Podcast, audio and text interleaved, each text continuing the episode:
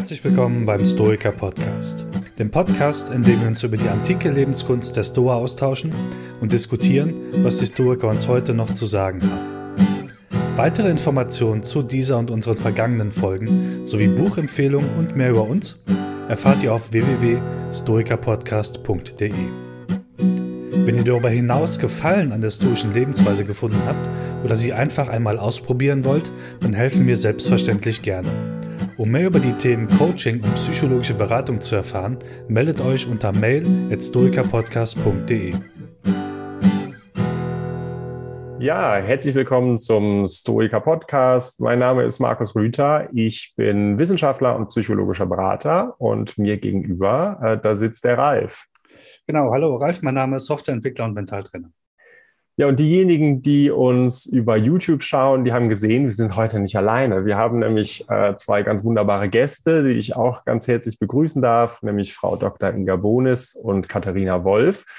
Und ähm, wir haben uns im Vorhinein auf das Du geeinigt. Ihr beide ähm, werdet uns so ein bisschen was über den Stoizismus, aber nicht nur über den Stoizismus, sondern über einen Seminar- beziehungsweise Lektürekurs, ähm, den ihr beide gemacht habt. Einer eben als Instructor und der andere als Teilnehmer, ein bisschen was darüber zu erzählen.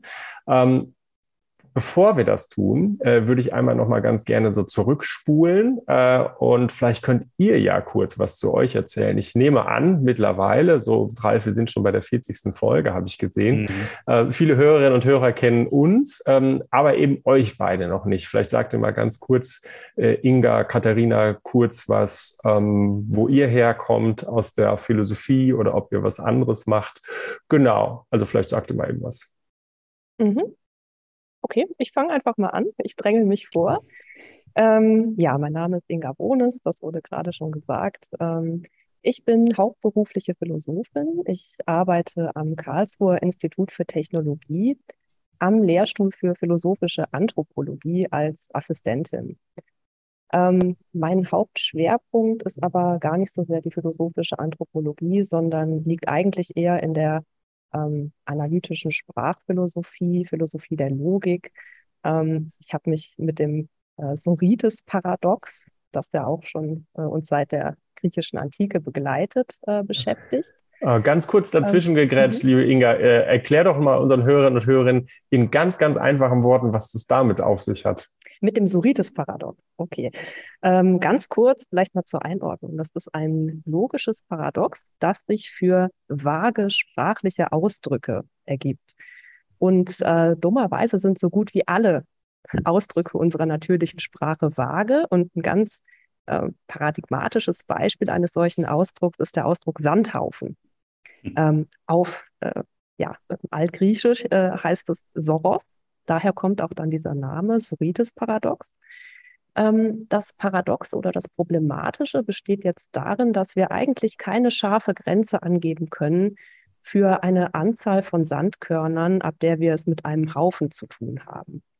Ähm, es scheint so, als wäre dieser Ausdruck irgendwie tolerant gegenüber kleinen Veränderungen. Also wenn wir mit einer Million Sandkörner anfangen, dann haben wir klarerweise einen Sandhaufen. Und es scheint so zu sein, dass äh, das Wegnehmen eines Korns da jetzt auch irgendwie keinen Einfluss drauf haben kann. Wenn man aber wieder und wieder ein Korn wegnimmt, ähm, dann kommt man irgendwann an den Punkt, wo man vielleicht nur noch drei Sandkörner hat und nicht mehr geneigt wäre zu sagen, dass man es mit einem Haufen zu tun hat. Ähm, das Problem ist nur, dass wir irgendwie nicht sagen können, an welchem Punkt kippt das denn jetzt? Äh, Gibt es überhaupt einen Punkt, an dem es kippt vom Haufen in den Nichthaufen? Und es scheint so zu sein, als gäbe es da keinen Punkt. Und das steht so ein bisschen im Widerspruch zur klassischen Logik, ähm, die uns ja sagt, dass jeder Gegenstand in der Welt entweder ein Sandhaufen oder kein Sandhaufen sein muss. Aber nicht irgendwie was dazwischen. Also diese Grauzone von Grenzfällen, die wird eigentlich in der klassischen Logik ignoriert oder ähm, ja, nicht wahrgenommen. Und das ist das Problem. Mhm. Ja, spannend. Ja, das hätte die Historiker wahrscheinlich auch sehr interessiert, beziehungsweise einige davon haben sich ja, wie Chrysippus, ja auch mit solchen Dingen auseinandergesetzt. Ja. Also da hast du durchaus stoische Gedanken schon in deiner Dissertation, war es, glaube ich, ähm, ja. ähm, gehabt. Ne? Ja, genau. Also ich habe mich zwar gar nicht so sehr mit den Stoikern oder deren ähm, Rezeption des Paradoxons auseinandergesetzt, aber ich weiß, dass es äh, in der äh, Philosophie der Stoa eben auch ähm, und auch in der Skepsis, ja, in der antiken Skepsis äh, schon zentral war, dieses Paradox, ja. Genau. Mhm. Ähm, naja, aber mal zurück. Also das war sozusagen das Problem, mit dem ich mich in meiner Dissertation auseinandergesetzt habe. Ähm, und nach meiner Dissertation ähm, habe ich mich dann eher so in die äh, Richtung angewandte Sprachphilosophie orientiert. Also habe mich mit ähm, Phänomenen äh, des Sprachgebrauchs auseinandergesetzt, die irgendwie nicht so ideal sind, aber dafür viel alltäglicher, zum Beispiel sowas wie Hate Speech. Mhm. Genau. Ja, spannend. Ja, und äh, Frau Wolf, was treibt Sie so um? Also, äh, mein Name wurde ja auch schon gesagt, Katharina Wolf. Mhm. Ähm, ich studiere Kunst und Philosophie auf Gymnasiallehramt. Äh, Kunst studiere ich an der ähm, Staatlichen Akademie der Künste Karlsruhe und Philosophie dann ähm, am KIT, wo Frau Bonis arbeitet. Und ähm, da bin ich bei ihr äh, in dem Fach, also in dem wir haben so Teilbereiche theoretische und praktische Philosophie. Und ähm, da haben wir uns im Teilbereich praktisch, äh, theoretische Philosophie kennengelernt. Ähm, und da hat sie uns Studenten dann auch eingeladen, in den Diskussionskreis zu kommen. Genau. Mhm. Ja, jetzt sind wir schon so ein bisschen beim Thema, nämlich äh, sind wir geschickt abgebogen zum, äh, zum Lesekreis und Lektürekreis. Ja, was, was ist das denn äh, genau? Was sind eigentlich die Hintergründe des Seminars? Ist das was, was an der Universität angesiedelt war? Ähm, durften da nur Leute teilnehmen, die an der Universität ähm, eingeschrieben waren? Vielleicht äh, könnt ihr beiden äh, ein bisschen was zu den Hintergründen dieses Leserkreises erzählen. Mhm. Also Katharina, möchtest du oder soll ich? Ich kann, kann gerne es aus meiner Perspektive erzählen. Ähm, wir haben mit dem äh, Diskussionskreis angefangen während der Corona-Semester. Das heißt, wir waren alle im Online-Unterricht und ähm, naja, die Seminare im Online-Unterricht, da muss man sich schon trauen, dann die Kamera anzumachen und was zu sagen. Und so der Diskussionsrahmen, den gab es nicht so groß. Und wenn man Philosophie studiert, dann hat man da eigentlich schon Lust drauf. Und äh, ähm, als Frau Bonus es dann angeboten hat, ähm, haben dann einige Leute das wahrgenommen aus unseren Kursen und auch aus Kursen, die ich nicht kannte. Und ähm, einfach, dass wir ein bisschen andere Plattform haben. Eine, wo wir nicht benotet werden, wo es nicht so viel Druck gibt, wo man philosophischen Diskurs betreiben kann. Ähm, ohne, also schon irgendwie ausgehend von der Universität aus, aber ähm, soweit ich das mitbekommen habe, waren wir nicht alle vom KIT. Also ähm, einer meiner Bekannten, äh, der die Universität gewechselt hat, der ist auch immer noch dabei. Ähm, also es ist eher so eine Interessengruppe, die aus der Uni kam und ja. jetzt sich erweitert hat. Ein bunter Haufen. Ein bunter Haufen. Mal gucken, mhm. wie viele Leute wir wegnehmen können, bis es dann kein Haufen mehr ist. Ja, und äh, dann nochmal, ähm, glaube ich, hinterhergeschoben, ähm, weil wir das, glaube ich, nicht so deutlich gemacht haben. Du, Katharina, warst als Teilnehmerin ähm, dabei. Und, genau. Äh, du, Inga, du warst, äh, ähm, kann man das sagen, Initiatorin dieses äh, mhm. Lesekreises, ja? Genau, also Initiatorin, ähm, das Label würde ich mir auf jeden Fall äh, ankleben. Ähm, ich habe mich aber nicht als Expertin verstanden und äh, eigentlich war auch die Idee gar nicht so viel moderierend einzugreifen, sondern wirklich ein Gespräch auf Augenhöhe zu führen mit allen anderen Teilnehmer und, äh, Teilnehmern und Teilnehmerinnen. Ähm, auch weil ich überhaupt keine Expertin bin äh, für die hellenistische Philosophie oder für die Stoa, ähm, sondern meine Schwerpunkte in Forschung und Lehre eben ganz woanders liegen. Ähm, ich habe das tatsächlich eher gesehen als so ja, eine Interessensgemeinschaft, ähm, die eben Lust auf äh, ein philosophisches Gruppengespräch hat und eben mhm. schon zu einem bestimmten Thema natürlich, aber ähm, wo eben kein Experte dabei ist. Wobei du, Markus, uns ja dann irgendwann auch mal, ähm, du bist ein paar Mal ja dabei gewesen und du warst dann schon für uns ein bisschen der Experte, hast ja auch einige unserer Fragen beantworten können. Ja, ob das immer so gut geht, äh, das, war, das weiß ich nicht, aber ich habe jedenfalls einen, einen Eindruck gewonnen, wie das Seminar ähm, lief, beziehungsweise der Lesekreis lief. Und ich war ganz äh, beeindruckt, ob des äh, Engagements. Ähm, was hat die Leute denn so ein bisschen dahin getrieben? Was ist denn euer Eindruck? Was waren so die Motive, ähm, warum man in so ein philosophisches Seminar geht? Also vielleicht mal so, so nochmal hintenrum gefragt, ähm, dass ähm, der Lesekreis, ähm, der ist ja nicht nur auf die Stoa angelegt gewesen, glaube ich. Ne? Vielleicht sagt ihr dazu noch was, Inga, vielleicht du als äh, die Initiatorin. Das war ja nicht nur der Stoa-Lesekreis, sondern da gab es noch ein bisschen mehr, ne? Genau, ja. Ähm, ja, es ging bei mir eben auch, äh, Auslöser war vielleicht auch so ein bisschen äh, auslösender Moment, war vielleicht die Pandemiezeit tatsächlich. Da habe ich auch nach mehreren Semestern äh, der reinen Online-Lehre so ein bisschen das philosophische Gruppengespräch vermisst.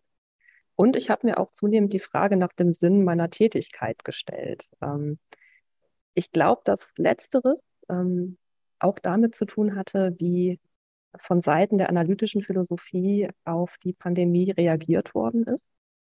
Da war nämlich mein Eindruck, dass ähm, viele Personen aus meinem weiteren philosophischen Umfeld irgendwie bestrebt waren, jetzt möglichst schnell ihren analytischen Werkzeugkoffer auszupacken und ähm, sich damit dann eng umgrenzten Problemen zu widmen, die sich eben aus der Situation Anfang 2020 ergeben haben.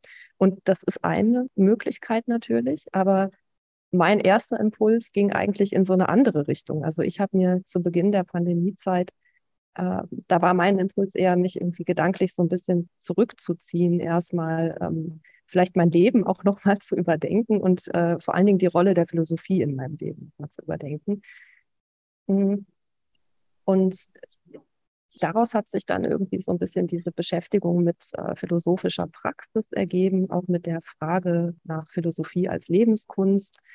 Ähm, und ich hatte den Eindruck, dass sich auch einige der Studierenden ähm, so ein bisschen die Sinnfrage gestellt haben, während der äh, Online-Lehre, Pandemiezeit. Äh, und einige Studierende haben mir auch explizit mitgeteilt, dass sie sich äh, von Politik und Gesellschaft wenig gesehen gefühlt haben während dieser Zeit. Ähm, ja, und meine Hoffnung war dann irgendwie, dass ich vielleicht unter den Studierenden äh, Gleichgesinnte finde, die sich irgendwie auf so ein, nach so einem Austausch auf Augenhöhe äh, insbesondere über die Rolle der Philosophie in unserem Leben ähm, auch sehnen. Und ja, dann hatten tatsächlich auch einige Interesse. Das hat mich dann sehr gefreut. Und ähm, gestartet haben wir dann eben im Februar 2022, also äh, Februar diesen Jahres, äh, als Diskussionskreis unter dem Titel Philosophie als Lebenskunst. Und mhm. die Beschäftigung mit der Stoa, die kam dann eigentlich erst im zweiten Durchgang ähm, dieses Diskussionskreises, weil wir uns dann so ein bisschen verengt haben einfach. Also wir sind von Philosophie als Lebenskunst im Allgemeinen dann hin zur Stoa gekommen. Mhm. Also wenn ich das, das richtig verstehe, dann ging es vor allen Dingen ähm, so ein bisschen auch um ein Philosophieverständnis, Philosophie als Selbstsorge, ja, wo man das Gefühl hatte, man wird von seinen von der Akademie ja so ein bisschen alleine gelassen, die dann, du hast das jetzt als analytischen Werkzeugkasten äh, beschrieben, die dann vielleicht gesellschaftspolitische Probleme behandeln aber weniger, wie gehe ich gelassen mit der Situation um oder so etwas. Ja, ist es das so ein bisschen, was dich da rumgetrieben hat an den Motiven? Ja, Philosophie, ähm, ich denke, Philosophie kann ja zwei transformative Aufgaben übernehmen. Also natürlich geht es irgendwie auch um die eigene, die Sorge um das eigene Selbst. Ähm, aber irgendwie äh, will Philosophie ja manchmal auch mehr. Also man, man möchte ja nicht nur sich transformieren, sondern man möchte ja vielleicht auch irgendwie gesellschaftlich sich engagieren. Ähm, und ich glaube, die Philosophie hat, äh, hat auch diese Rolle oder kann sollte vielleicht auch diese Rolle spielen. Also dass man irgendwie auch anders als Philosophin oder als Philosoph in die Öffentlichkeit geht. Ähm, und den Menschen irgendwie was anbietet vielleicht, was nicht unbedingt nur ähm, analytische Begriffsarbeit ist. Mhm. Ja. ja, das ist so ein bisschen die Perspektive der Kursinitiatorin. Wie sieht es denn mit äh, derjenigen aus äh, von dir, Katharina, die ja jetzt hautnah dabei waren? Was waren so ein bisschen deine Motive, da am, am Kurs, beim Kurs teilzunehmen? Also der erste Impuls war tatsächlich, dass ich mir vom Studium, also ich habe während Corona angefangen. Ich bin jetzt dann in ein paar Wochen im fünften Semester. Äh, also keine O-Phase, nichts in die Richtung. Äh, ich war einfach enttäuscht, dass das nicht so ist, wie ich mir das vorgestellt habe, mit Gruppen, wo man sich gegenseitig äh, logische Dinge an den Kopf wirft. Und äh, es hat nicht, nicht so ganz immer dem entsprochen, was ich mir gewünscht habe. Und deswegen war für mich die erste Motivation so, hey, wir kriegen eine Plattform, äh, auf der wir wirklich miteinander reden können und nicht nur schriftliche Abgaben machen oder äh, dann dreimal die Hälfte nicht, nicht wirklich äh, spricht. Ähm, und das war wirklich meine Motivation und die Motivation zum Thema kam dann erst mit der Zeit. Ähm, auch weil ähm, am Beginn des Studiums macht man viel Einführung und da kommen solche Sachen natürlich auf, dass die Philosophie äh, in, heute anders ist als früher. Ähm, aber so die Dimension, wie sehr anders Philosophie als Lebenskunst sein kann, als, als ähm, wir heute Philosophie, zumindest ich habe das Gefühl auch, dass es sehr analytisch ist und ähm, eben wir viel Begriffsklärung machen und so weiter und so fort. Ähm, und der, der Unterschied in der Praxis, wie man Philosophie machen kann, der war mir nicht so bewusst und es kam dann eben erst im, ähm, im Diskussionskreis und deswegen bin ich dann dran geblieben, weil ich es interessant fand, nochmal was anderes zu hören, ähm, als das, was am KIT angeboten wird, die, die Perspektive ist halt einfach eine ganz andere. Mhm. Ja, vielen Dank für, für deine Einschätzung. Äh, vermutlich ist es jetzt so bei den Hörerinnen und Hörern, die interessiert sich, die, die interessieren sich natürlich jetzt brennend, sowohl äh, für euren Lektürekreis als auch für das, was es sonst noch in der Welt gibt. Ähm, vielleicht muss man dazu eben auch nochmal sagen, dass äh, es mittlerweile, glaube ich, einige Lektürekurse in Deutschland gibt und einige Möglichkeiten, wenn man eben am gemeinsamen Arbeiten an stoischer Lebenskunst oder philosophischer Lebenskunst im Allgemeinen interessiert ist, sich da weiterzubilden. Ralf, du hast ja selber auch mal ähm, oder bist noch dabei, auch einige Lektürekurse zu leiten und zu machen. Ne? Ja, es gab einen, den haben wir mh, hm, 2018 nach unserem Story Camp in Bonn gegründet. Der kam so direkt aus, aus der Lameng heraus, so hey, wir haben hier Interesse zu lesen. Okay, alles klar, ich mache das, ich organisiere das. Ähm, also ich bin lediglich der Organisator, wir sind zu viert oder fünf, je nachdem, wer gerade Zeit hat. Ähm, seit 2018, das ist eigentlich eine, eine tolle tolle Sache geworden. Ähm, wählen dann verschiedene Lektüren aus, sei es Primär-, Sekundär-, Tertiär-Lektüren, lesen das, besprechen das und ähm, entwickeln uns so weiter. Ähm, das ist so ein bisschen im, soll ich sagen, es findet im verschlossenen Raum statt und ich kann halt nur, also es wird wahrscheinlich den einen oder anderen geben, der, der sagt, okay, wie kann man da teilnehmen? Und ich würde sagen, gründe deinen eigenen. Ne? Finde deine vier, fünf Leute, mit denen ihr zusammen lesen wollt und mach das. Das äh, funktioniert mhm. dank Technik super. Wir sind irgendwie Deutschland verteilt, sogar Österreich mittlerweile. Hm. ja, aber diejenigen, die nichts eigenes gründen wollen, die können an solchen Dingen ja auch noch teilnehmen, die du veranstaltest. Ne? Genau, das geht gerne auch, ja. Also es gibt zum Beispiel noch die Rheinland-Stoiker, die ich wieder reaktiviere oder wo ich ein bisschen mehr, mehr, mehr ähm, Aktion reinbringe und ein, zwei könnten auch noch an, dem Lese, an der Lesegruppe noch teilnehmen. Ja. ja. Oder ich helfe gerne aufzubauen auch. Ja, also äh, jeder findet was, äh, wenn er was finden möchte, ist so ein bisschen die, die Bottomline und die Message dahinter. Äh, jetzt muss ich äh, euch beiden äh, nochmal fragen, ähm, was eigentlich die, das Motiv war, gerade den Stoizismus zu machen. Ich meine, ich habe jetzt ein bisschen rausgehört, ähm, wo, worum es äh, ging, nämlich um die philosophische Lebenskunst. Ähm, nun gibt es ja ganz viele verschiedene Richtungen von den Epikureern, Aristotelikern äh, zum Beispiel. Die Skeptiker wurden eben auch schon genannt. So, warum zum Teufel eigentlich jetzt die Stoiker? Äh, Inga, ich glaube, das musst du als Initiatorin äh, zunächst beantworten. Ja, ich habe mich ja im Vorfeld mit der Katharina auch nochmal getroffen und wir haben so ein bisschen äh, versucht nachzuvollziehen, wie sich eigentlich der Lektürekreis entwickelt hat. Und wir waren uns beide nicht mehr so sicher, woher jetzt eigentlich der Impuls zu den Stoikern im Speziellen kam. Äh, ob das eher ich war, die das so ein bisschen von oben aufgepropft hat, oder ob das äh, irgendwie so aus der Gruppe kam. Ich weiß es gar nicht mehr ganz genau. Aber äh, es war jedenfalls so, dass wir im ersten Durchgang tatsächlich auch schon Texte von Stoikern gelesen haben, also von Epiktet beispielsweise oder von Marc Aurel. Und ähm, ich glaube, es war dann so ein bisschen die Nähe zu äh, eher zur kognitiven Verhaltenstherapie und irgendwie auch so dieser Stoa-Boom, der ja vielleicht auch im Moment so ein bisschen da ist oder den man vielleicht, denke ich, schon ähm, guten Gewissens konstatieren kann, ähm, der uns dann dazu gebracht hat, dass wir äh, uns mit der Stoa näher auseinandersetzen wollten. Mhm. Also ist euer Einschä eine, eure Einschätzung auch diejenige, die wir ja, glaube ich, hier auch teilen in dem äh, Podcast, dass äh, es sowas wie eine, vielleicht sagen wir vorsichtiger, kleine Renaissance oder sowas gibt. Also ich glaube, man findet Stoiker nicht an jeder Ecke, aber häufiger als früher. Äh, und das liegt zum Teil eben auch an dem, an der Populärphilosophie, die im Moment ähm, zu Stoa veröffentlicht oder wo, wo man viele Bücher da hatte. Habt ihr da irgendwas ähm, gelesen oder ähm, etwas, was euch in die Hände gefallen ist, wo ihr sagt, das habe ich jetzt als Ausgangspunkt genommen, mal in diesen Lesekreis zu gründen oder da teilzunehmen oder irgendetwas? Gibt es da irgendwie eine, eine, besondere Quelle oder ähm, habt ihr einfach gesagt, ähm, nö, wir machen das jetzt einfach? Also ich weiß schon länger, dass es die Stoic Week gibt zum mhm. Beispiel. Ähm, und ich habe mich da auch vor Jahren schon mal angemeldet. Ähm, äh, habe damals aber irgendwie nicht es nicht geschafft, regelmäßig da mitzumachen oder diese Woche wirklich so durchzuziehen, wie das eigentlich gedacht ist. Ähm,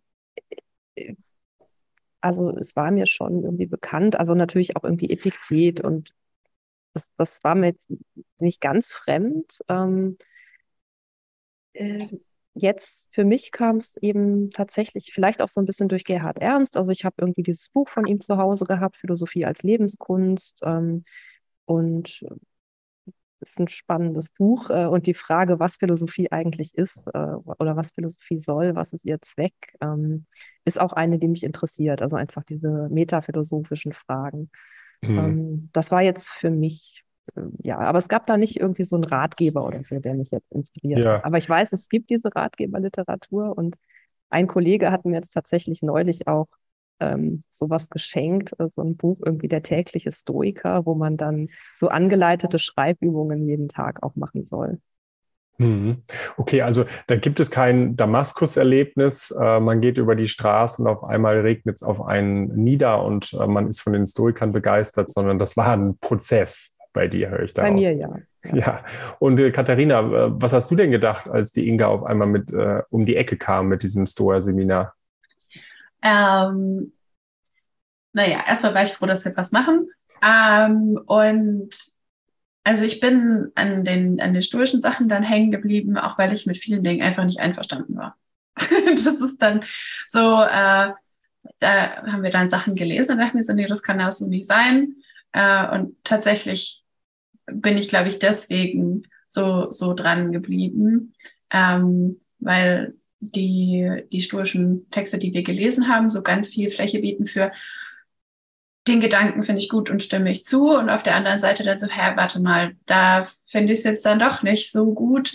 Also so diese, diese Ambivalenz, die mhm. ich gegenüber dem Text habe, ist das, was ähm, mich hat dranhängen lassen und dann halt auch mal außerhalb von dem Kurs was lesen lassen. Mhm. Ähm, aber so einen großen Moment, wo ich jetzt irgendwie über ein Buch gestolpert bin vor dem Diskussionskreis oder so, das gab es bei mir tatsächlich auch nicht. Es kam, das Interesse kam ausschließlich aus dem Diskussionskreis. Ja, und damit biegen wir jetzt auch schon so ein bisschen in diese inhaltliche Diskussion ein. Äh, was waren denn so Fragen, die euch ähm, nach, sagen wir mal, nachhaltig herumgetrieben haben in dem Seminar? Äh, ihr habt euch ja auch nicht ewig mit der Store auseinandergesetzt, sondern eine endliche Anzahl von Stunden. Und da setzt man ja auch Schwerpunkte. Und was waren denn eure Schwerpunkte? So, was hat euch rumgetrieben?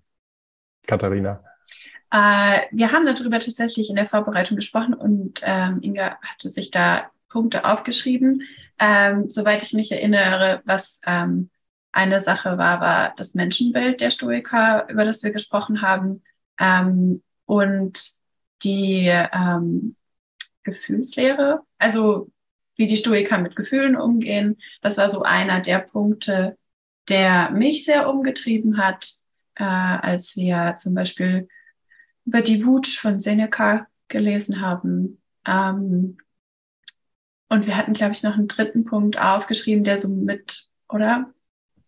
Hilf mir, Inga, ich weiß es nicht mehr Ähm, genau. Wir hatten noch äh, ja das, äh, diese Nicht-Anhaftung, also die Idee der Nicht-Anhaftung. Ähm, die äh, hatten wir noch aufgeschrieben, weil das war für mich so ein Punkt, wo ich, ich habe überlegt, was waren so Ideen, ähm, Konzepte, die für ganz viel Widerspruch oder Widerstand in der Gruppe gesorgt haben. Und ich glaube, da war die Nicht-Anhaftung eines. Ähm, und eben auch meiner Meinung nach dieses, äh, vielleicht das stoische Menschenbild. Ich glaube, das hat bei einigen Teilnehmern und Teilnehmerinnen auch immer wieder für Irritation gesorgt. Ähm, und da, das waren dann auch Punkte, über die wir immer wieder diskutiert haben, also die einfach immer wieder hochgekommen sind. Und die Emotionstheorie, genau, die Katharina gerade genannt hat, ähm, mit der haben wir uns dann ja auch noch intensiver auseinandergesetzt, eben weil Katharina diesen Punkt aufgebracht hat, äh, so ein Spannungsverhältnis vielleicht zwischen einer stoischen Emotionstheorie und der Rolle, die Emotionen vielleicht auch in der Kunst spielen. Oh, okay, ja. Genau, das war so der Punkt, wo, wo ich das erste Mal gesagt habe, warte mal, da kann ich nicht mitgehen.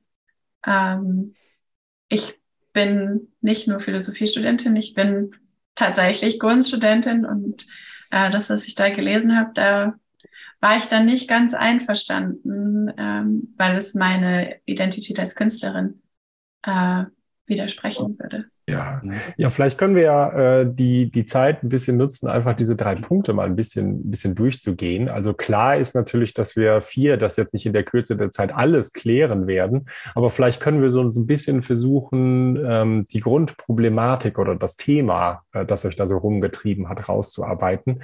Also da scheint eine gewisse Widersprüchlichkeit zu sein, habe ich rausgehört. Das ist ja so ein bisschen so, wie Wittgenstein sagt, es ist doch so, aber es kann doch nicht so sein. Ja, also irgendwie finde ich das interessant aber das kann doch wirklich nicht der Ernst sein. Das können Sie doch nicht wirklich so meinen. Und der erste Punkt war ja das Menschenbild. Vielleicht mögt ihr da noch ein bisschen was dazu sagen. Das mache ich vielleicht, weil das auch was ist, was mich so ein bisschen äh, jetzt gerade im Nachgang auch noch an, das, äh, an diesen Lektürekreis äh, noch beschäftigt hat. Also mh, es gibt ja irgendwie diese starke Vernunftorientierung in der stoischen Philosophie und diese Idee, dass man, also wir sind irgendwie die Herren und Frauen unseres eigenen Lebens, ähm, wir führen unser Leben und ähm, ja, wir sind eine sehr starke, finde ich, eine sehr starke Annahme von individueller Verantwortung auch für die Vervollkommnung des eigenen Lebens, ähm, der eigenen Tugend. Und einerseits, äh, ich finde, dieses Menschenbild hat auch was Gutes, also es eben dadurch, dass es einem irgendwie so diese Eigenverantwortung zuspricht. Also hat was, hat vielleicht was Empowerndes in manchen Situationen, aber auf der anderen Seite ähm, kann das vielleicht auch sehr hart und unmenschlich wirken. Ähm, ja, also das, ähm, und, ich, ich hatte so das Gefühl, dass so ein Unbehagen an diesem äh, stark vernunftorientierten äh, Menschenbild ähm, und eben diese starke Betonung der Eigenverantwortung, dass dieses Unbehagen oft so mitgeschwungen ist in, in der Kritik an den stoischen Texten. Mhm. Ralf, du nickst so ein bisschen, ne? Es ist ja so ein, dem Stoizismus wirkt, wirkt nach außen sehr hart oder wird auch sehr hart dargestellt zum Teil. Ähm, es gibt ja auch noch, ähm, ich sag mal, ah, so, so, so eine maskuline Variante davon. Mhm. Ähm, die wirkt, wirkt, wirkt, sehr barsch. Ich bin bin gespannt. Es gibt im, im Modern Stoicism-Bereich ähm, jetzt so eine Bewegung, die auch überwiegend von Frauen geführt wird, so in die Richtung ähm, Stoic, Stoics Care. Also, dass sich die Stoiker kümmern, so eine äh, etwas weichere Variante sozusagen, ohne, ohne jetzt den Kern zu, zu verlieren. Aber ja, kann, kann ich nachvollziehen. Ich könnte mir noch vorstellen, dass dass dieser Eindruck auch daher kommt, eben weil diese Emotionalität von der Vernunft so hart abgetrennt ist. Ne? Also gehen wir vielleicht gleich nochmal darauf ein, auf, auf die ähm, Emotionstheorie, dass das sehr kontrastreich ist an der Stelle. Aber ich kann es so nachvollziehen, das ist auch so, so mein Eindruck und vereinbart habe ich es äh, noch nicht. Ja, da kommen, glaube ich, mehrere Punkte irgendwie zur Sprache, die ähm, ich durfte ja auch bei dem Seminar äh, dabei sein, als das, als das verhandelt wurde, die essentiell sind und die, glaube ich, auch in dem Podcast eine Rolle gespielt haben. Ein Aspekt, Inga, da bist du ja so ein bisschen mit angefangen, ähm, wenn man Dinge, also die eigene Verantwortung. Und die eigene Verantwortung der Stoiker richtet sich ja, glaube ich, danach, was man unter eigenen Kontrolle hat. Und jetzt können wir natürlich äh, auch als gute Hobbypsychologen mal äh, herum äh, schwadronieren und überlegen, welche Dinge wir eigentlich in Verantwortung haben. Also wofür wir eigentlich, was eigentlich in unserer Macht steht und was nicht. Und da könnte man denken, dass der Bereich dessen, der in unserer Macht steht, denkbar klein ist. Ne? Das wäre vielleicht irgendwie ein Punkt, wo man nochmal drüber diskutieren könnte, glaube ich, bei den Stoikern. Ähm, was gehört eigentlich in das eine Töpfchen äh, und was gehört eben in dieses andere Töpfchen? Ne? Das ist, glaube ich, so. Und der andere Aspekt, den hast du ja, Ralf, ja auch schon genannt, da biegen wir jetzt wieder ab auf die Emotionstheorie. Das war ja der zweite Punkt, dass man manchmal irgendwie den Eindruck haben könnte, dass die Apatheia, also die ähm, Emotionslosigkeit oder Leidenschaftslosigkeit ist es ja dann eher ähm, dazu führt, dass der Stoizismus so ein bisschen hart rüberkommt. Ne? Und du, Katharina, du hast ja auch schon gesagt, äh, das war auch das, was dich so ein bisschen, eben, sagen wir mal, gestört ist, zu viel irritiert hat. Ja, äh, genau, das war das, was mich irritiert hat.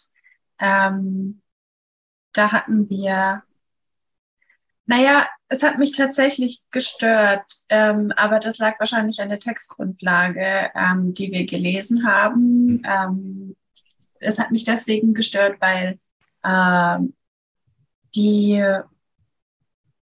der Zugang zu seinen Gefühlen und auch das Zulassen von von starken Gefühlen, wie eben Wut, ähm, mit Geisteskrankheit verglichen.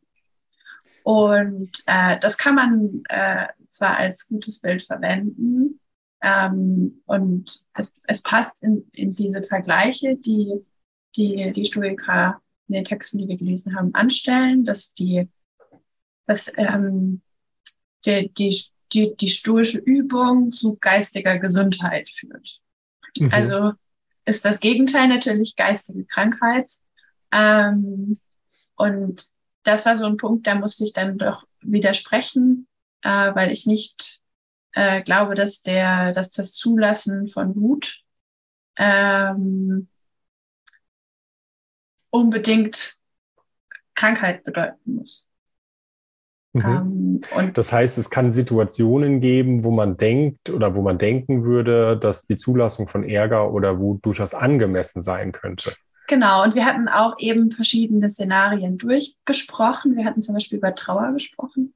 Äh, und ich bin zum Beispiel der Meinung, dass es bestimmte Formen von Trauer, es gibt ja auch Trauerphasen, wo Wut dann auch tatsächlich eine der Phasen ist, ähm, wo das irgendwie zum, zum Heilungsprozess dazu gehört, solche Gefühle zu empfinden, äh, sie zuzulassen und sie zu verarbeiten.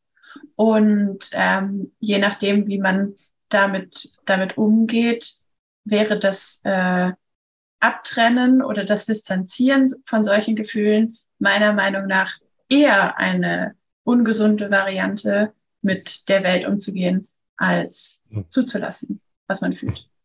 Ja. ja, Ralf, das kommt uns ein bisschen bekannt vor, die Diskussion, oder? Genau, wir hatten das in der, in der Folge, die wir neulich aufgenommen haben, äh, auch schon mal be betont. Ähm, zu den Trauerphasen interessant. Ähm, äh, William Irvine schreibt in der Stoic Challenge, geht er auch auf die ähm, Trauerphasen von Kübler-Ross ein, äh, bespricht die auch kurz und sagt dann, so sein Fazit ist so, naja, der Stoiker würde von Stufe 1 auf Stufe 5 gehen. So, das ist so, akzeptier es. Alles dazwischen ist äh, nicht Bonus, sondern äh, vielleicht nicht notwendig oder unvernünftig. Ähm, meine Perspektive dazu ist, ähm, naja, vielleicht als Weiser. Ne? Also ich, ich glaube, er hat es auf den Weisen bezogen am Ende. Aber im Endeffekt muss man, glaube ich, diese Phasen dazwischen, die sind ja, kann man ja nicht leugnen, weil man sie ja erfährt ist die Frage, was man daraus macht, glaube ich, aus, aus stoischer Sicht, mit, mit diesen Phasen, mit diesen, vielleicht auch zu wissen, dass man sich in solchen Phasen befindet. Aber gut, das wäre jetzt Deep Dive in, in, in Trauer. das, ähm. Hm.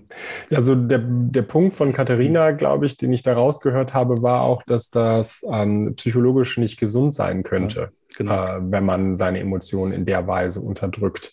Und ich glaube, damals im Seminar habe ich eine, eine Unterscheidung eingeführt zwischen verschiedenen Arten von Leidenschaften, die die Stoiker kennen. Ne? Das waren, glaube ich, die Pro-Patei, also die Voremotionen, und die Patei, also die äh, normalen Leidenschaften, die schon mit einer kognitiven Wertung verbunden sind, und die Eupatei, was die guten Emotionen sind. Lassen wir die letzteren mal weg und beziehen wir uns jetzt auf den Fall der Trauer, ähm, dann könnte ja eine Interpretation diejenige sein, dass bestimmte Emotionen für die Stoiker, nämlich die Propatei, also die Voremotionen, okay sind. Und Textbelege finden wir auch bei Seneca in über den Ärger. Ne? Also wo er davon spricht, dass so die, dass der normale Reizreaktionsmechanismus, also ein geliebter Mensch stirbt und äh, uns überkommt es und wir fühlen auch somatisch, dass da etwas passiert. So, aber das äh, ist, dass das etwas ist für Seneca, was durchaus natürlich ist und was man auch nicht unterdrücken sollte. Aber sobald die Emotion ähm, dann reinkommt, also die Patei bei ihm, äh, die kognitive Wertung, ähm, das bei dem einen früher, bei dem anderen später, sollten wir es sein lassen. Das könnte ja ein Einheitspunkt sein, ohne jetzt ganz viel Exegese zu betreiben. Also ob Effektet das genauso gesehen hat wie Seneca und bei Marc Aurel kann man vielleicht das auch noch interpretieren. Aber mit Blick auf diese Stelle bei Seneca haben wir ja vielleicht irgendwie irgendwie einen Ansatzpunkt, um sagen zu können, hm, bestimmte Arten von e-, Reaktionen, Reizreaktionen, ähm, die mit Emotionen, die man nicht beeinflussen kann, gekoppelt sind, die scheinen irgendwie okay zu sein. Ähm, würde dir das schon reichen, Katharina, äh, für die Trauer? Äh, für, für die Trauer, also mir geht es ja vor allem dann um die Umsetzung in Kunst. Und ähm, da bin ich mir nicht sicher, wie die Grenze verläuft, weil äh, für mich persönlich und, und ich habe mich jetzt auch tatsächlich im Nachgang noch ein bisschen damit beschäftigt, auch tatsächlich mit der Frage, was ist eigentlich Kunst? Was braucht es, dass äh, sich ein Handwerk von, äh, von äh, sich ein handwerklicher, also ich kann ja ein Bild malen ohne künstlerischen Anspruch, der kann dann einen technischen Anspruch haben und etwas abbilden. Ähm, aber irgendwie trifft man ja eine Unterscheidung an dem Punkt, wo wir äh, anfangen von Kunst zu sprechen und äh, in meinem persönlichen künstlerischen Schaffen Prozess, würde ich behaupten, ist da viel Emotion, die damit reingehört. Dass es dann in irgendeiner Form in den Kunstbegriff zuzuordnen ist und nicht in den Handwerksbegriff. Und da würde ich sagen, äh, tendiere ich dazu, mit den Emotionen zu arbeiten, die die Stoiker eben ablehnen, weil es die für die Kunst interessanten sind. Mhm. Ähm, weil es eben so die Höhe und Tiefpunkte sind. Ähm, wir gehen ja auch nicht ins Kino, um uns ein, ähm, eine, eine relativ geradlinige Geschichte anzusehen, die keine Höhen und Tiefen hat. Ähm, das, das, das Spannungsfeld ist das, was vielleicht auch die Betrachtung dann interessant macht und den Betrachter dann auch erreicht. Sonst äh, wäre die Frage, warum schaut man sich das an, wenn es keine, wenn es nicht so stark Gefühl fassend ist, dass es das transportieren kann. Ähm, sonst wäre es ja nur technische Betrachtung. Äh, und ich gehe nicht ins Museum, um mir den Pinselstrich, ich gehe auch ins Museum, um mir den Pinselstrich anzugucken. Ähm, aber es ist die, es ist tatsächlich auch Gewalt und Liebe und Hass und Wut, äh, die durch die Bilder transportiert werden, die dann das sind, was für mich so mit dazugehört. Mhm. Ich glaube, du hast ja zwei Dinge genannt. Einmal die künstlerische Produktion und einmal die äh, Rezeption von, mhm. von Kunst. Wenn wir jetzt kurz die Produktion äh, nochmal ansprechen, würdest du da so weit gehen, weil du dich ja, glaube ich, auch schon länger damit auseinandergesetzt hast, ähm, dass zur Produktion von Kunstwerken eine gewisse Emotionalität dazugehört? Das würde halt bedeuten, äh, dass etwas, was hergestellt wurde ohne Emotionalität, kein Kunstwerk ist. Ähm, ich würde ähm, ich glaube, da darf ich auch noch ein bisschen vorsichtig sein. äh, hoffentlich hört keine meiner Kunstdozenten zu. Ähm, ich würde so weit gehen, dass es da tatsächlich zwei, zwei Richtungen gibt. Ähm, wir haben auch viel konzeptuelle, konzeptuelle Sachen, äh, aber nur weil etwas konzeptuell ist, heißt es nicht, dass damit nicht Emotionen mit drin spielen. Also es gibt auch wirklich tolle konzeptuelle Sachen, die ähm, irgendwie trotzdem eine Empörung aussprechen oder was in Frage stellen, Ähm, wenn ich jetzt nochmal drüber nachdenke, glaube ich tatsächlich nicht, dass, dass man Kunst ganz ohne Emotionen produzieren kann. Mhm. Es ist selbst es konzeptuell es ist ein Kommentar zu irgendwas, ähm, sei es zum Kunstproduzieren äh, produzieren selber, also zum Markt oder zur Entwicklung oder zur Epoche davor. Es ist immer in irgendeiner Form ein Kommentar. Es kann ein trockener Kommentar sein. Ähm, aber normalerweise sind die Dinge, die wir uns wirklich lange angucken, keine trockenen Kommentare zu was. Mhm. Ja, Ralf, das, das können wir ja vielleicht mal als Ausgangspunkt nehmen, eine eigene Folge über die Stoiker und äh, ihr Kunstverständnis zu machen. So, so, jemand wie Seneca, der war ja nicht nur Hauslehrer von Nero, sondern hat selber eben auch Kunst äh, dem Anspruch nach produziert. Und das wäre ja hilfreich, da nochmal äh, darauf zurückzukommen, auch das, was die Katharina gerade sagt, um da noch so ein bisschen Differenzierungsleistungen machen zu können. Ja, also äh, wir können, glaube ich, an der Stelle sagen, vielen Dank für den Gedankenanstupser äh, Katharina. Und äh, den dritten Punkt, glaube ich, den sollten wir auch noch ansprechen, der jetzt in eurer Liste ähm, genannt wurde, nämlich der Punkt der Apatheia oder Nichtanhaftung, hast du, glaube ich, das eben genannt, Inga. Ne? Mhm. Ähm, steht das auch im Kontext jetzt der Emotionslehre oder wie genau ähm, habt ihr das behandelt im Seminar? Ich denke, dass es äh, schon irgendwie auch in Relation zu der Emotionslehre steht, aber wir haben es eigentlich immer mal wieder, äh, ist uns, äh, war das, ich, ich weiß gar nicht mehr genau, ob das jetzt der Text von Epiktet war, wo es irgendwie darum geht, ähm, dass man sich zwar an den Dingen freuen soll, solange man sie hat, ähm, also beispielsweise an, an, meiner Ehefrau oder meinem Ehemann, ähm, aber mir auch immer wieder bewusst machen soll, äh, dass diese Dinge, die ich habe, irgendwie nicht von Dauer sind, dass ich mir, auch während sie noch da sind, irgendwie vor Augen ähm, oder ins Gedächtnis rufen soll, dass sie irgendwann weg sind.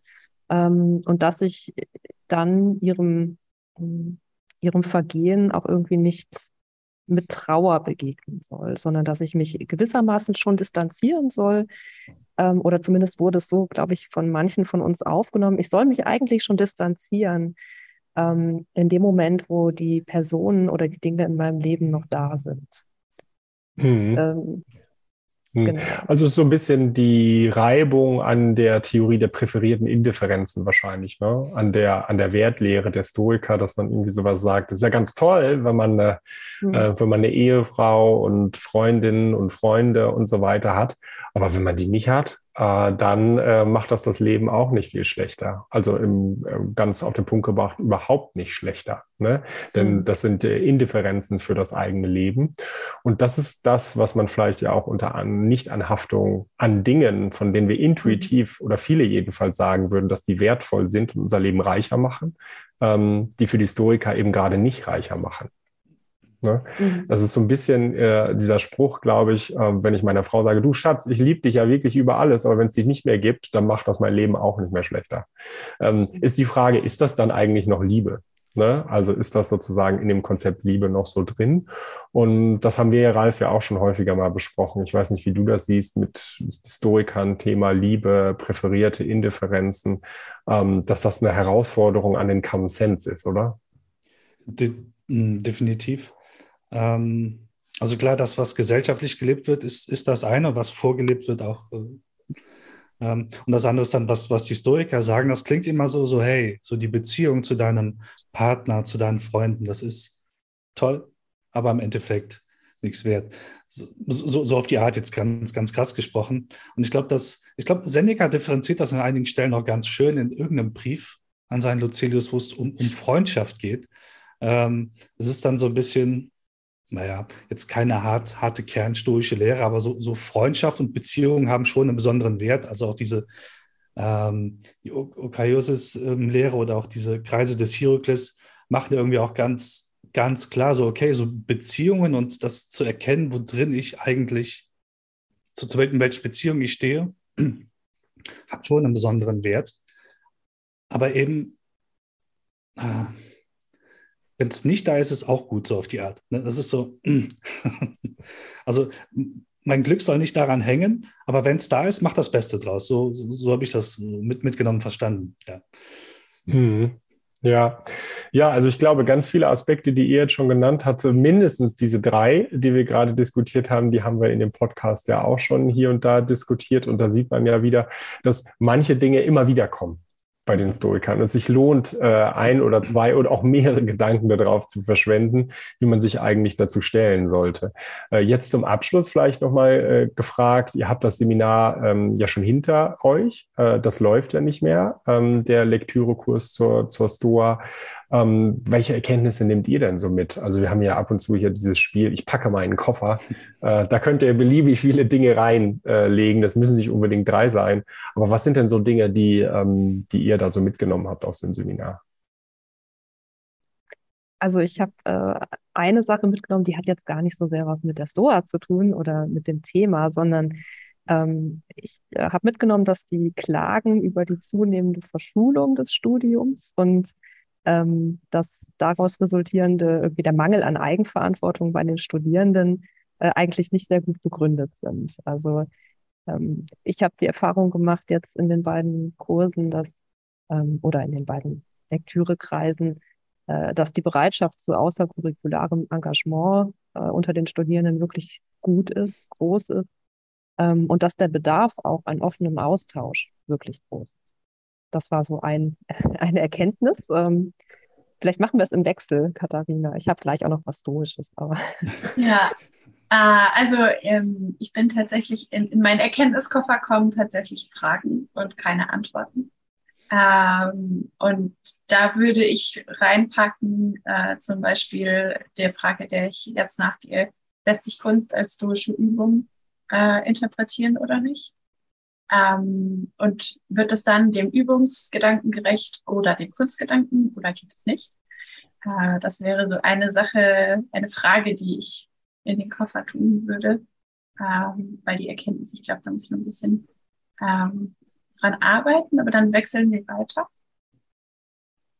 Ja, mein zweiter Punkt ähm, bezieht sich auch auf die stoischen Übungen. Also ich glaube, dass äh, viele stoische geistige Übungen ähm, auch heute hilfreich sein können, ähm, auch für mich persönlich äh, hilfreich waren, so im Sinne einer Disziplinierung des eigenen Denkens vielleicht, dass man ähm, diese, mal den Blick von oben versucht einzunehmen, äh, dass man sich vielleicht jeden Tag, äh, dass man so eine Art Tagebuch führt, ja, so solche Selbstbetrachtungen ähm, irgendwie versucht in sein Leben zu integrieren, immer wieder den Abstand auch zu sich selbst und zu seinen eigenen Emotionen sucht.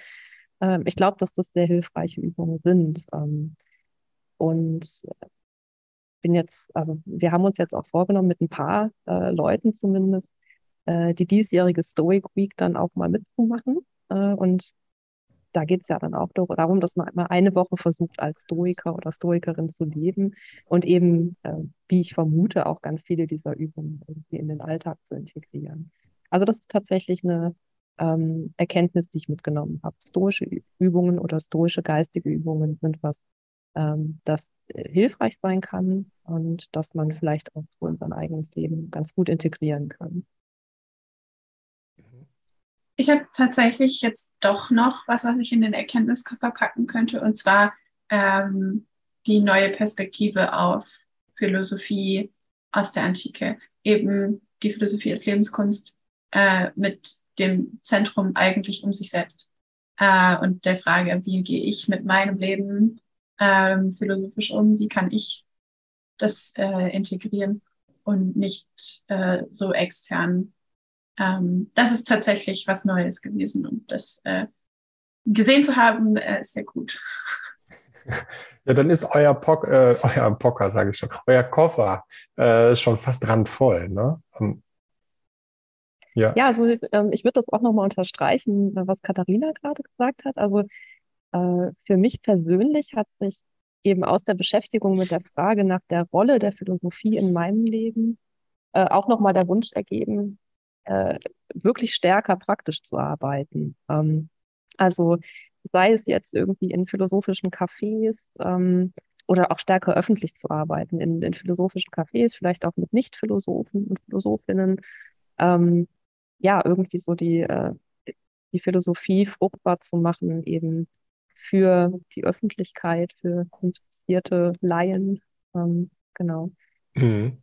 Ja, dafür ist der Podcast ja schon immer eine gute Anfang. Mhm. Ja, auf jeden Fall. Genau, also ihr, ihr macht es ja auch, ja. ähm, ja, und dass du vor allen Dingen da bist, ist natürlich für dich dann auch ein, äh, ein Anfang, in die Öffentlichkeit zu gehen. Also so meine ich das. Wie sieht es denn mit unserem Erkenntniskoffer aus, äh, Ralf, von der heutigen Sitzung? Was haben wir, was nehmen wir damit?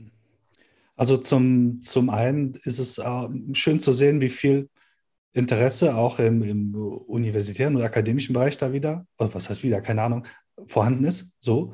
Und, und, mir gefällt vor allem auch vorab in der Beschäftigung das, das Thema Stoizismus und Kunst. Ne? Also da bin ich ziemlich gespannt, ähm, was wir da mal aushacken werden in Sachen äh, ja, da, da, müssen wir in jedem Fall eine Folge dann dazu ja. machen und das dann für uns auch der Ausgangspunkt ist, sich da stärker mit auseinanderzusetzen. Ja, ähm, ja das ist auf jeden Fall eine Lehrstelle. Äh, was ich heute auch gemerkt habe, wieder ist, ähm, dass wir mit dem Podcast nicht an ein Ende kommen, äh, denn äh, es gibt noch unglaublich viele auch spannende Themen, die ihr ja gerade eben schon angesprochen habt, die es wert sind, nochmal einen zweiten oder dritten Gedanken dazu zu haben. Und äh, insofern vielen Dank an euch für die Anregungen, ähm, nicht nur für uns, sondern ich glaube auch für die Hörerinnen und Hörer ist es ganz hilfreich, ein bisschen Feldforschung zu haben. Also nicht nur akademisches Material, sondern auch zu wissen, da draußen, da gibt es einfach Lesegruppen. Also da gibt es Leute, die setzen sich mit philosophischer Lebenskunst und auch mit dem Stoizismus auseinander. Und dass das ein gutes Seminar war. Jetzt gibt es einen Einblick auch, oder es gab einen Einblick, ähm, was ihr dazu gemacht habt. Also dafür danke ich euch ganz herzlich. Das wird die Sache, glaube ich, in jedem Fall weiterbringen. Und damit kann ich, glaube ich, die Schlussworte sagen, Ralf. Ne? Äh, oder haben wir noch was? Ich habe auch nichts hinzuzufügen. Nein.